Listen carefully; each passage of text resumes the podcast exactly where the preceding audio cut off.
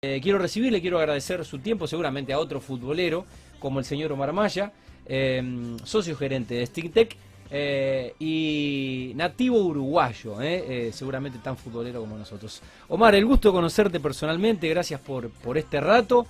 Eh, bueno, Uruguay, eh, sin Cavani y sin, Suárez. y sin el pistolero Suárez, para esta triple jornada eliminatoria. Va a estar complicado sin los dos, sin los, sin los dos capos cañonieres, ¿no? Pero ya hay que ir buscando el recambio también. ¿Eh? Es verdad, es verdad. Antes que nada te Es quería verdad. saludar, agradecerte la invitación al programa. gra- gracias por Ha venir. sido muy amable en invitarnos. Y, Y gracias a nuestro amigo, el gran Tony Rizzo. Que debe estar mirando un partido, pero bueno, está perdonado, está jugando Argentina. Después seguramente que mire la nota cuando la compartamos en todas nuestras redes sociales. Totalmente. Bueno, un amigo, un amigo Tony, ¿lo conoces? Eh, hace rato a Tony. Sí. Él, él contó, contó la historia de la relación, bueno, Eh. cuando nos, nos visitó ahora un par de semanas. Sí, como 30 años, sé que lo conocí cuando él era jefe de seguridad que estaban haciendo la construcción del nuevo frigorífico Suite. Ahí nosotros nos llamó como proveedor, aprobamos y a partir de ahí se forjó una linda amistad y relación durante muchísimos años. Y siempre fue un luchador del colegio Sí. de profesionales de la higiene y seguridad del trabajo, un tipo muy responsable, por eso los alinea tanto. Sí. Y viste, es como dice Bertolt Brecht, el Tony es de los, de los imprescindibles, Sí. es el que lucha todos los días y nunca va a dejar de luchar. Sí, señor. Ojalá haya Tony para rato no, y no. siga generando nuevas, que las inferiores vengan como él. Sí, sí. Em, co- coincido plenamente. No lo conozco hace 30 años, pero no es necesario conocerlo. Eh, ya sé qué clase de persona y profesionales. Em, bueno, yo te cuento mi historia con Lugano. Yo Sí. soy ex futbolista y mm, pasé por. Yo pensé que era el hermano gemelo de De Paul. ¿Eh? Yo pensé que era el hermano gemelo de Rodrigo De Paul. Eh, no, yo jugaba mejor que De Paul. Yo jugaba mejor que De Paul. Pero bueno, eh, De Paul ahí está. Ahí está y yo acá estoy. Eh, fuimos compañeros de habitación de pensión con el prócer Lugano. Él había llegado de Libertad de Canelones y estaba haciendo inferiores. Cuando Hugo de León dirigía la primera división de El Bolso. Y bueno, ahí estábamos. Y me hacían escuchar Murga hasta las 3 de la mañana. ¿eh? En una habitación de dos, dos camas cuchetas. Y nos matamos para ver eh, quién ¿Hiciste juega- inferiores en Nacional? eh, reserva, sí. Y nos matamos para ver eh, quién, jugaba, quién, quién jugaba primero, cuando volvíamos del entrenamiento, que volvíamos en colectivo, quién jugaba primero al FIFA. Había una sola computadora en toda la pensión. Éramos eh, 100 gurises, como, como dicen allá, y era por orden de llegada. Y a ver quién se bañaba primero. eh, y el que Se tenía- bañaba primero Lugano. eh, y Lugano, Lugano se bañaba primero. Eh, y uno a veces llegaba con ganas de ir al baño y también eh, había que hacer un poco de había que hacer un poco de cole y de fila. Eh, nada, muy muy buena persona, un gran profesional, un exi- eh, exitosísimo futbolista y mm, que después bueno tuve me- Ídolo de San Pablo. Sí, camp- campeón. Creo que está en la directiva San Campeón Pablo. de Copa Libertadores. Lo visité. eh, él debuta, en, en realidad lo vende rápido Nacional, debuta en San Pablo. eh, gana la Copa Libertadores, fue, un referente. Y lo visité en una oportunidad que vino a jugar Copa Libertadores eh, antes de ser campeón con el San Pablo. Se hospedaron, el San Pablo se hospedó en, en el Plaza Real de calle Santa Fe y pasé a saludarlo, estuvimos, estuvimos charlando. Bueno, después los crucé varias veces porque cada vez que jugaba Uruguay por eliminatoria sudamericana, eh, yo para LT3 de Rosario y bueno, también trabajando para, para Teis Sport, nos veíamos en el, en el Monumental. No así en el Estadio Centenario, pero en, en Buenos Aires nos hemos cruzado. El porteño, como, me, como le dicen a los argentinos. Son todos eh, porteños. Sí, son No todos para ellos son- rosarino, no para- los uruguayos son, somos todos porteños. Todo de Buenos Somos Aires. todos porteños. Bueno, vos, eh, Omar, nacido en, Paysandú. en Paysandú. Eh, y, te, vi- ¿Y te viniste a qué edad? Y en esa época, a ver, ¿quién puede haber estado de Paysandú en las inferiores nacional? De Paysandú en las inferiores de Nacional. ¿Lodeiro? Eh, Lodeiro. Lodeiro, jugó en Boca. Sí. eh, eh, de, haber, de haber estado en tu época. Eh, parece que es más joven, ¿eh? Parece Sí, que es más, más joven. puede ser. Más joven. No, para, para que vos te des una. Para que vos te pongas en tiempo y espacio, cuando yo estaba en la reserva, en primera dirigía a Hugo de León y jugaba Rubén Sosa. Estamos Dos- hablando dos de. glorias. Estamos hablando de finales de, de los noventa y pico. Sí, dos ¿eh? glorias. Sí. Jugaste en el mejor equipo de Uruguay. Eh, Aunque no hayas jugado en primera, pero estuviste en el mejor equipo de Uruguay. estuve, sí, sí. Totalmente. Todo lo demás es verso. Eh, que, no, que no me escuchen mis amigos manchas que viven en Rosario. ¿eh? o vienen a buscar a, la, a la puerta de a la puerta de la radio. Tengo un par. Pero, pero tengo más de Nacional, el amigo Walter Hugo. Sí, ni Eh. Walter Hugo García da Rosa, eh, también simpatizante del bolso. Bueno, eh, Omar, ¿a qué, hora, a qué hora te viniste? ¿A, a qué edad, a qué edad te viniste a Yo Argentina. vine a Rosario cuando tenía 24 años, directamente a Rosario? en el año 84, sí. Acá había una hermana mía que había venido a estudiar porque la dictadura había cerrado las universidades en el Uruguay Ajá. y lo más cercano era Rosario, eran Ok. épocas que había que venir en balsa, no había Sí. puentes, Sí. nada. Así que te viniste a los 24 años. Yo vine a pasear y me quedé. Ah, viniste a pasear y te, viniste a visitar a una hermana y te...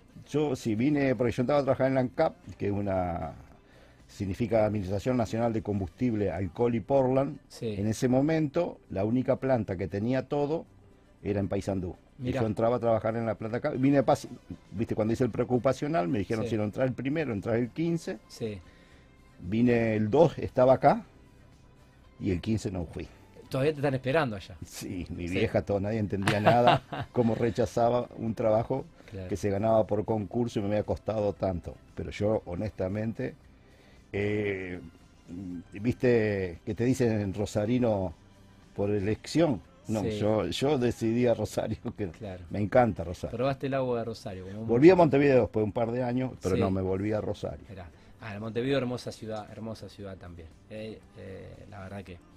Bueno, un, un- hermoso pa- un hermoso país eh, y una eh, y gente gente gente gente que yo quiero mucho eh, y de nuestros hermanos latinoamericanos por lejos. Eh, en realidad creo que es a los únicos que quiero a los uruguayos y los siento casi como hermanos herman- que herma- hermanos de a mí verdad. nunca me hicieron sentir Hermanos que era de verdad. otro lado. Y porque en Chile, en Brasil, no, Este, no- no me, no me hacen sentir como, como, como yo me siento con los uruguayos. Y, y la mayormente el argentino es así, sí. Te- Sí. Viste, está bolita, paragua, brazuca, chilote. Pero nosotros somos yoruba. Eh, bueno, eh, ¿y cómo surgió Extintec? Stintec es una empresa que la crearon dos hermanos de origen yugoslavo, Santiago y Pablo Novak, eh, que tenían un taller metalúrgico para los años 50. Sí, En el 60 se ve que se venía todo esto y crearon Stintec, sí, que ello significa extinción técnica. ok. Hay muchos nombres parecidos porque Bien. conjugaban esas Claro, palabras. sí, Eh, y se dedicaron a hacer matafuegos y seguridad industrial en una época que no los matafuegos porque siempre se fabricaron en Buenos Aires. ajá, Pero las demás cosas había que hacerlas. claro. Eran unos mamotretos, pero los hacían, porque viste. Sí, sí, no se podía importar de China. Y sí, no, y no había tantas cosas como hay ahora y de tan buena calidad. Y viste, había empresas, recién estaba hablando con Fabián, como Somisa, viste, Ford, General- Pacheco, todas esas que se atendían desde acá, que se atendía casi todo el país, y había, viste, esos los protectores faciales, había que hacerlo, Sí. viste, y vos lo hacías de acuerdo Sí, al sí. color, no a la si al tipo lo protegía o no. Se lo oscurecía un poco más, un poco menos con los acrílicos que había. claro. Bueno, y así arrancaron. Y después, cuando se jubilan, el que era marido de mi hermana, que se había recibido de ingeniero mecánico, que iba a cargar la garrafita de soda ahí al local de ellos y hablaba siempre con los Novak, le dijeron que se jubilaban, no tenían sucesores y le compran negocio. Y yo caí y me puse a trabajar casi enseguida ahí en Stintec. mira. Eh, bueno, es una empresa donde eh, tenés el gusto también de, de trabajar con tu hermano. Lo nuestro es una empresa eh, familiar. Mitad de los que estamos somos familia y la otra mitad son los que trabajan. Oh, ok, ahí va, ahí va. Eh, eh, te voy a pedir, Omar, que te, eh, te corras un poquito para allá si se toma bien la cámara y, y no el, el, el micrófono no te tapa, porque este es un, un programa de radio televisado. Más allá de que obviamente charlas conmigo y, y- y te vas a girar. Eh, bueno, ¿cuántos años ya en el mercado? Eh, bueno, al menos de- desde la asunción de, de tu familia. O sea, la empresa, viste, eh, vos ves facturas que hay y todo lo que hay es más o menos del año 60. Cambió por distintas denominaciones, Sí. pero siempre se, el Stintec siempre estuvo. Eh, yo en el año 84 cuando vine, mi cuñado ya la tenía hacía dos años. Ajá, Y eh, como yo como titular estoy del año 92. del año 92. Eh, sí, O sea, ma- sí, casi 30 años. casi 30 Casi sí. 30 años. Eh, Omar, ¿cuál fue el, el- el primer local o, o la casa central? Eh, hoy cuentan con, con dos locales. Hoy estamos eh, como oficina y ventas en el local original, que lo reabrimos hace unos pocos meses, eh, en la calle San Lorenzo, entre Rodríguez y Puyredón. San Lorenzo, entre Rodríguez y Puyredón. ¿Eso que es, es Pichincha? Sí, es Pichincha. Es Pichincha. Eh, y después la planta, donde procesamos los matafuegos, está en la calle Carriego al 1200. Eh, 1277. Carriego 1277. Te voy a corregir. Eh, me distraje con el teléfono porque nos está escribiendo nuestro amigo Tony Rizzo. eh. Eh, manda un abrazo y un mate para un uruguayo de ley, dice. Eh, después te voy a preguntar eh, cómo se hace cómo, cómo se hace un buen mate. Eh, ¿Cómo es el sistema de ventas? Nosotros el sistema de venta te- tenemos por redes, tenemos clientes de muchos años, y- y- pero se hace todo a través de redes. No Ok, ten- vendedores directos no tenemos. Bien. Y el catálogo de productos uno dice matafuegos, pero en realidad es... Catálogo de producto, eh, en nuestra página está todo lo que nosotros hacemos, gran parte o casi todos los productos que comercializamos, Sí, con su detalle técnico, ok, eh, está todo ahí en la página. bien. Entras a Matafuego Stintec y ahí está todo. Eh, Omar, ustedes eh, en, en relación a los servicios también, ¿cómo es la recarga, los controles? Eh, y preguntarte si asesoran y, y capacitan más allá de ve- vender obviamente los... Nosotros somos una empresa que hacemos servicio de control, mantenimiento y recarga de extintores con sello IRAN. Eh, o, o sea, en Rosario habemos tres empresas Sí, que, hacemos el servicio con norma IRAN. ok, Después los otros, nosotros la diferencia que tenemos, que además tenemos la certificación ISO 9001 ok, para nuestra operatoria Bien. interna y de calidad. bien. Lo que dijo, bien dijo el invitado que estuvo a primera hora, Sí, eh, Tomás Gabriel. Tomás, que él apuesta a la excelencia Sí, y la excelencia se logra con el sello. con normas IRAN y cumpliendo el sello IRAN en su totalidad. Tener sello IRAN significa que nosotros estamos auditados por IRAN, o sea que nosotros, todo nuestro proceso, Todo, absolutamente todo, sí, está auditado y todo lo que usamos es todo con norma IRAN. Todo tiene sello IRAN. Que esa es la certeza que le da al cliente de que el servicio ha sido realizado bien y está auditado, cosa que ellos no tienen que hacer, y los beneficia no solamente como usuario que los matafuegos funcionen, sino también para cumplir normas internacionales a los exportadores y evitarse tener que auditarlos ellos. Y de seguros también, ¿no? muy bien. Eh, Omar, eh, eh, ¿un cliente se abona para... so- so- ¿Son abonos? ¿Cómo, cómo es eh, más allá de la, la- la venta? De acuerdo a, a lo que la dimensión que tenga el cliente y el requerimiento, los abonos, los abonos pueden ser semanales, quincenales, mensuales, Depende de la característica del, del- del negocio de la empresa. De acuerdo al tipo de empresa que sea. Pero también vamos a un kiosco que tiene un matafuego lo carga una vez por año. Nosotros Claro. vamos a todos lados. Sí, sí, sí, se, adap- se adaptan a... Nosotros vamos a todos lados, a todo tipo de negocio. Los abonos más que nada son para los que tienen cierto volumen y necesitan un control, un mantenimiento permanente. un control permanente en planta. Ok, ok. Eh, están apareciendo nuevos productos con innovación tecnológica que puedan superar en calidad y en, en prestación a lo, lo que es habitualmente tradicional, Omar. Digo, con este avance tecnológico, Totalmente. ¿cómo, cómo, cómo está la industria? Totalmente, es como todo rubro es dinámico. Hay innovaciones más que nada que tienen que ver con lo, no solamente con lo tecnológico, sino con el medio ambiente. Claro, O sea, hay Sí. productos que se han descartado que afectan al medio ambiente y han sido que no tengan un impacto negativo. que no tengan impacto negativo. Todo, todo permanentemente se está reciclando. O sea, hay mucho reciclo. bueno. Lo mismo que decía hoy Sí, Tomás, sí. se recicla.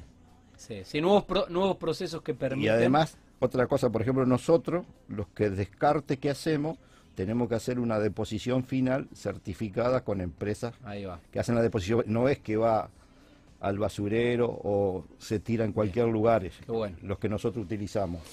Qué bueno. Em, ¿Cuál es el radio de venta y el alcance de, bueno, también del servicio que ofrecen? ¿Hasta dónde Nosotros tenemos clientes en Novoyá, Entre Ríos, tenemos en Rafaela, eh, distintas em- donde las empresas, que son- a veces la- son empresas rosarinas que tienen en Claro, emprendimientos allá y vamos hasta allá. claro.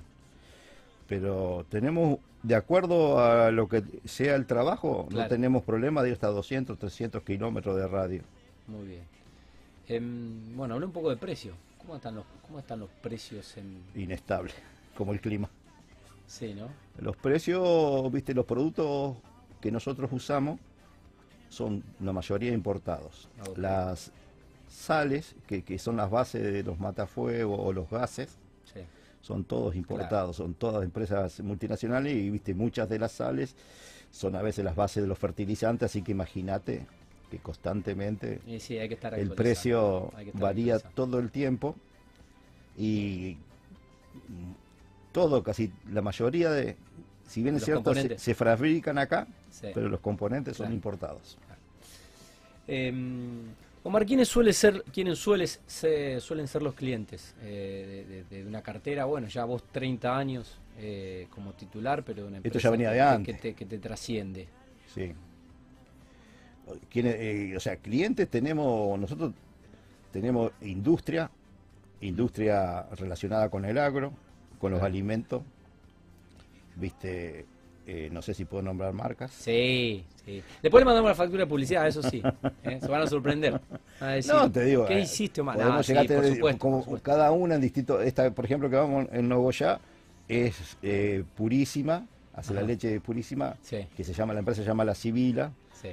Además tienen tambo, también le hacemos tambo, o sea, es una empresa muy importante. Eh, John Deere, la, Sí. la planta de motores que tiene en Granadero Baigorria, eh, la Virginia, que es rubro alimentación. O sea, tenemos de todo tipo Claro. de empresas. sí. Mayormente las metalmecánicas medianas y pequeñas empresas. De todo tipo. Varios de, rubros. De todo tipo de empresas tenemos. Qué bueno. Bueno, ¿cómo ha sido el balance de, de Las este- radios, menos Vortex. Eh, bueno, Canal bueno, 3, Canal bueno, 5. Ahora, ahora termina, termina el programa, termina el programa y lo, lo llamamos y al, pasamos por ofi- lo llamamos, lo llamamos al comisariato, al, al confesionario a, a- a nuestro director. Em, ¿Cómo ha sido el balance de este, de este año que para mí va rápido y que ya uf, hoy es 2 de, 2 de septiembre?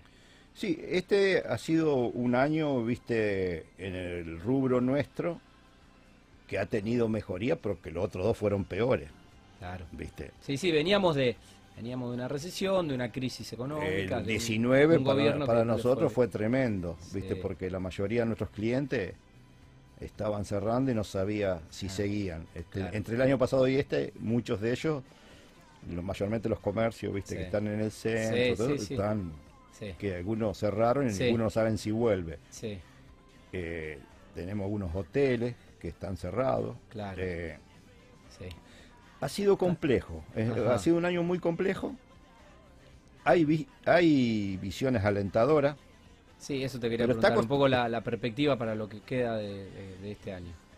Pero estamos mejorando. Lo que pasa es que si lo comparamos con el- no lo podemos comparar con un año en que prácticamente casi que no trabajamos. Claro. Nosotros tuvimos en la segunda apertura, primero fueron Sí. los esenciales, después vinimos Sí. los servicios de mantenimiento. Ok, Pero no teníamos clientes, porque los que trabajaban eran esenciales, o sea, Claro. hospital o lo de la salud y alimentación. No teníamos, teníamos que trabajar mediodía.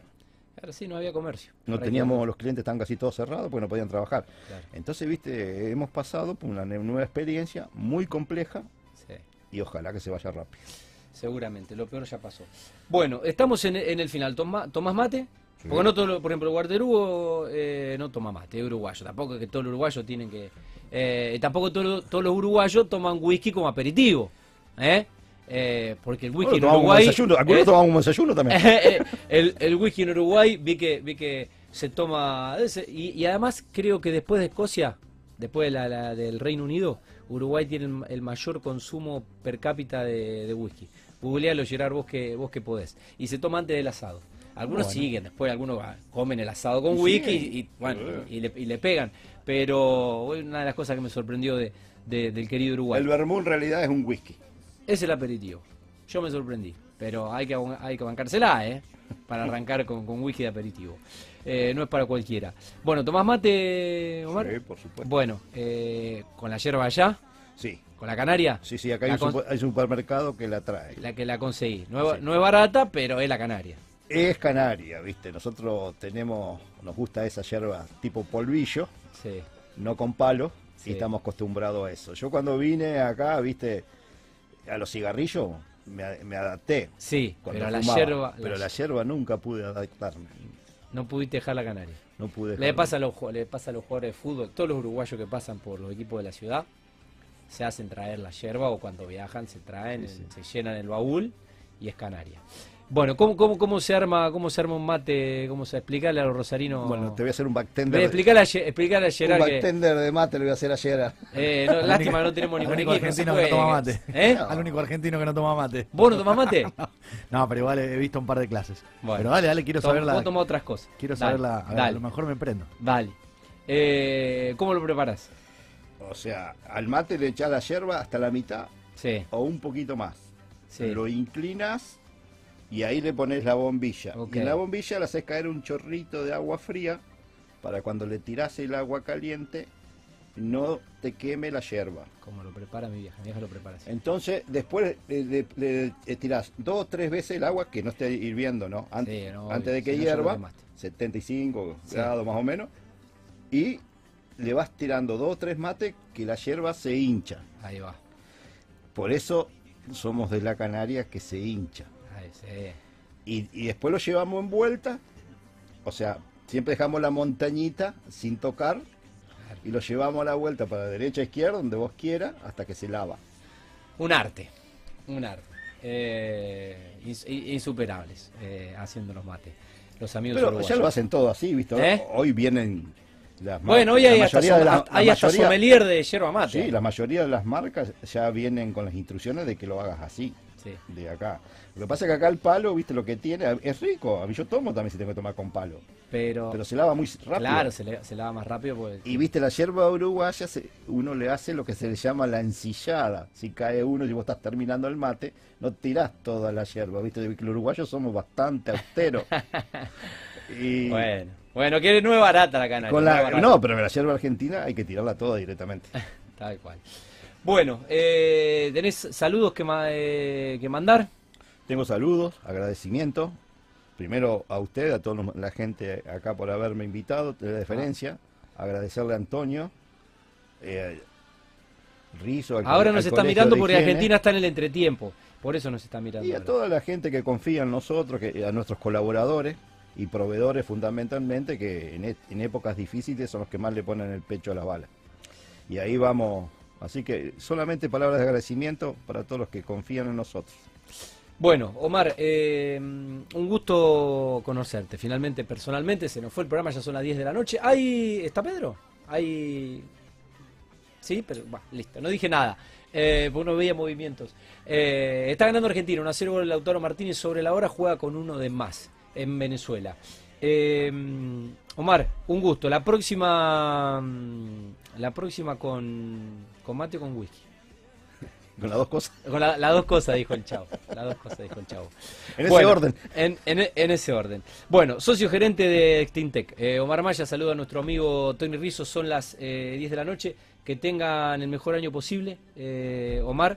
Y bueno, saludo a toda la gente que labura todos los, eh, los días y que aporta ni más ni menos que eh, higiene y seguridad eh, a, las, a los comercios, a las empresas y a las industrias de Rosario y alrededores.